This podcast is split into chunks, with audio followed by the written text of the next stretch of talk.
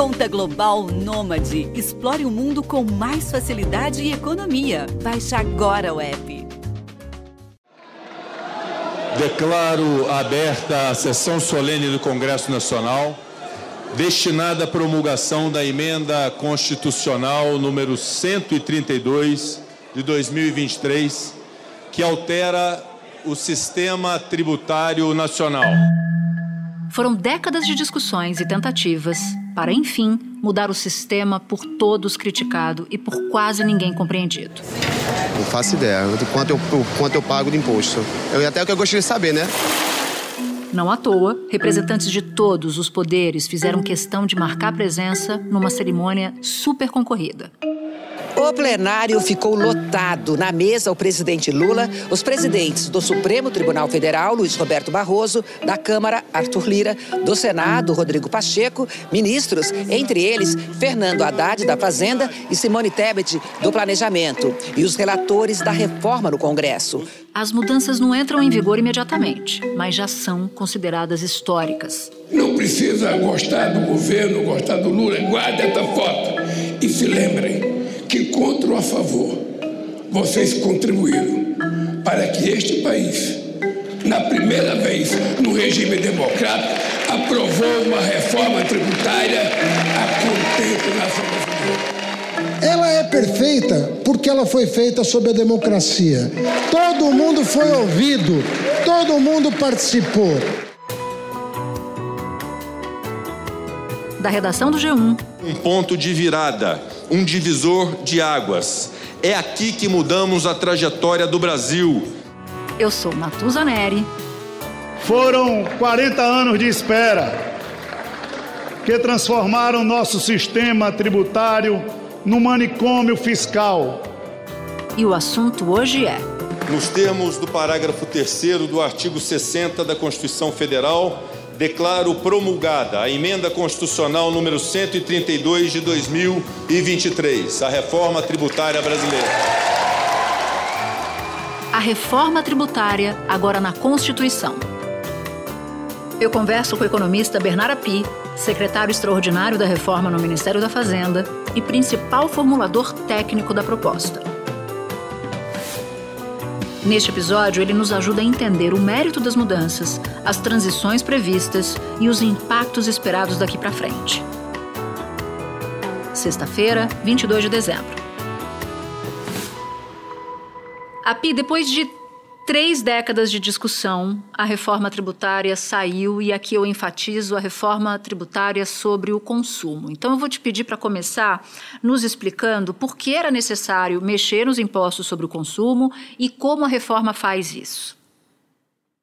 É, era preciso é, mexer nos impostos sobre consumo, porque os impostos sobre produção e consumo do Brasil são extremamente disfuncionais e têm um efeito muito negativo sobre o potencial de crescimento da economia. De onde vem esse efeito negativo? Em parte da complexidade, e aqui, com certeza, o Brasil hoje tem o sistema de tributação, de produção e consumo de bens e serviços mais complexo do mundo, é, e a complexidade gera custo para as empresas e a complexidade gera litígio, porque num sistema complexo você tem possibilidade de divergências de interpretação e a divergência de interpretação gera litígio. No Brasil, em média, uma pequena e média empresa gasta cerca de 1.500 horas por ano para cumprir com todos os compromissos tributários a nível municipal, estadual, federal. Isso é mais ou menos 80% mais do que os países da América Latina. E 10 vezes mais do que os países industrializados. E o pior, mesmo gastando tanto, os empresários costumam errar enquanto tem que pagar. Então se gasta muito para calcular quanto tem que pagar e quando paga ainda tem divergência entre o, contribuinte e o fisco. Segundo, o nosso sistema tem muitas falhas naquilo que a gente chama de não cumulatividade. Um bom sistema de tributação do consumo, todo o imposto que é pago ao longo da cadeia é recuperado na forma de crédito, de forma que o imposto seja totalmente não cumulativo. E você desonera investimentos, desonera exportações. No Brasil, Por conta da cumulatividade, nós estamos onerando investimentos e estamos onerando a produção nacional mais do que os concorrentes estrangeiros, seja na exportação, seja no mercado doméstico. E isso tem um efeito muito negativo para o crescimento. Com a reforma, acaba o acúmulo de alguns impostos durante as etapas de produção. Todo o imposto pago com material, conta de energia, serviços terceirizados será abatido. A carga tributária paga ao longo da cadeia de produção será exatamente a mesma taxa de imposto que vai ser cobrada do consumidor final. A gente vai ter ganhos de competitividade, porque o investimento vai ficar desonerado, vai ficar mais barato é, investir, então a produtividade do país vai aumentar, o crescimento tende a aumentar também. E por último, o nosso sistema distorce completamente a forma de organização da produção. É, só para ter uma ideia, no Brasil é muito mais barato do ponto de vista tributário, fazer um prédio de concreto armado do que fazer o mesmo prédio com estrutura pré-fabricada. Só que pode ser muito mais eficiente fazer um prédio com estrutura pré-fabricada, porque eu posso construir mais prédios com a mesma quantidade de trabalhadores e de dinheiro que eu tenho, mas o sistema tributário me leva a fazer menos prédios. É, então, todo esse tipo de distorção resulta do nosso sistema atual, é, e isso tem um efeito muito negativo sobre o potencial de crescimento da economia brasileira. Então, a reforma tributária era necessária para corrigir corrigir essas distorções e o efeito que ela pode ter sobre o crescimento é muito grande. É, muito provavelmente, no final da transição, a gente vai ter um efeito aí maior do que um aumento de 10 pontos percentuais do PIB brasileiro e da renda das famílias é, por conta da reforma tributária. Eu acho que aqui a gente tem duas formas de enxergar a aprovação da reforma tributária.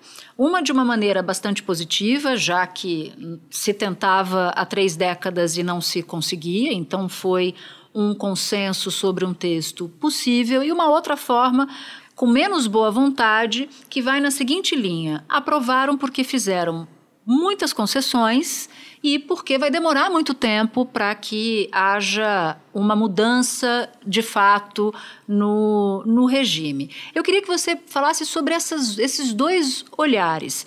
Por que, que o olhar positivo funciona, por que, que o olhar eventualmente negativo, se for essa tua opinião, funciona? Enfim, um balanço sobre o texto final que foi promulgado. Ah, acho que o texto final, é, embora não seja o ideal, o ideal seria um texto sem nenhuma exceção, exceto algumas de caráter técnico, é, o ideal seria isto, mas o texto que foi aprovado é muito, muito, muito melhor do que a gente tem hoje. Ele é muito melhor por quê? Eu vou explicar. Primeiro, daqueles problemas que eu falei que existem no sistema, o problema da cumulatividade, de onerar investimentos, onerar exportações, esse problema está 100% resolvido com o texto que foi aprovado. O problema das distorções na forma de organização da produção, que provavelmente do ponto de vista econômico é o mais relevante de todos, embora seja o mais difícil de perceber, está 100% resolvido com o texto que foi aprovado. O problema da simplificação, é, o ideal seria ter um sistema sem nenhuma exceção, e aí certamente a gente teria um dos melhores sistemas de tributação do consumo do mundo. Passou com exceções, foi necessário, isso foi é, o custo político da aprovação, mas as exceções que foram aprovadas são muito menores do que as que existem hoje. É, e elas vão estar em poucas categorias, ao contrário de hoje, que você tem tratamento diferenciado e benefício fiscal e regime especi especial de tributação para absolutamente tudo quanto é gosto. O ministro da Fazenda, Fernando Haddad, disse que a reforma foi resultado da participação de todos.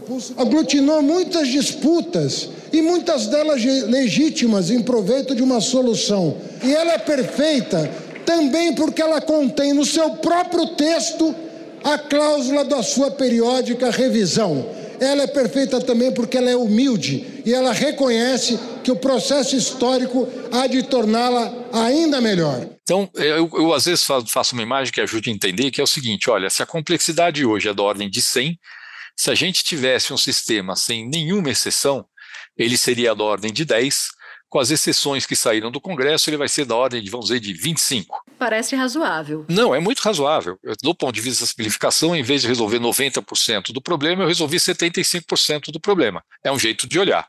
O outro, que é o jeito negativo, é falar: não, em relação ao sistema ideal, eu vou ter duas vezes e meia mais complexidade do que eu teria no sistema ideal. Mas perto do que tem hoje, sem dúvida, o avanço é enorme.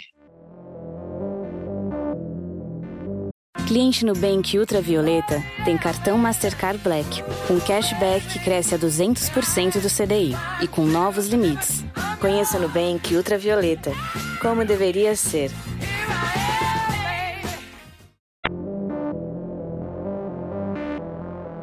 Queria até te perguntar sobre essa transição, né? Quanto tempo vai levar? Quais serão os primeiros efeitos dessas mudanças? Quando serão os primeiros efeitos dessas mudanças? Porque você falou, depois que se atravessar esse deserto, vai chegar numa, num potencial de crescimento do, do PIB tal. Mas quanto tempo vai demorar para a gente começar a sentir essas mudanças, para que elas sejam sentidas pelos exportadores, pelos investimentos, pelos investidores? A transição ela tem nove anos, ela termina no final de 2032 e ela está em três etapas, vamos dizer assim. Tem uma primeira etapa que é o ano 2026, que é um ano de teste. É, então aí de fato não vai ter efeito de, de nenhum.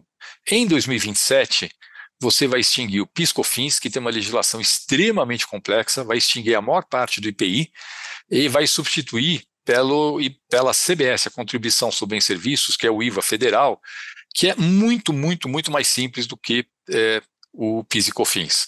É, então, na verdade, você já vai ter um efeito positivo é, em todos os sentidos, de desoneração de investimento, de desoneração de exportações, é, de redução de complexidade, já em 2027.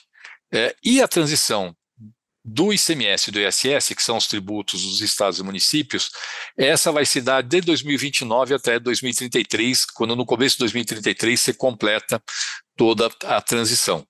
É, então, do ponto de vista da simplificação, você tem um, um, um momento importante em 2027 e você vai ter um momento importante em 2033. Os cinco tributos que existem hoje vão virar dois IVAs, um gerenciado pelo governo federal, chamado de CBS, outro gerenciado por estados e municípios, o IBS.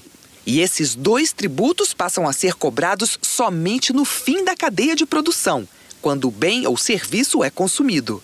O IVA ele é um modelo de tributação sobre o consumo que é adotado em 174 países do mundo. Ele é um modelo considerado a, a melhor maneira de tributar o consumo porque ele é o que menos distorce a economia, do ponto de vista da redução do custo de investimentos, você já tem o efeito em 2027, tem um efeito crescente de 2029 a 2032 e tem um efeito total em 2033. Mas tem um efeito mais importante que esse, é, Natuza, que é, é o fato de que muitas empresas já vão começar a investir com base no novo sistema tributário e não no sistema antigo. E ao fazer isso, elas já aumentam a produtividade. Então, os novos investimentos que forem sendo feitos ao longo desse processo de transição, quando as empresas estão investindo já pensando no novo sistema tributário e não no antigo, esses investimentos já vão ser mais produtivos do que os que tem hoje e você já tem um efeito positivo aí sobre o potencial de crescimento da economia brasileira.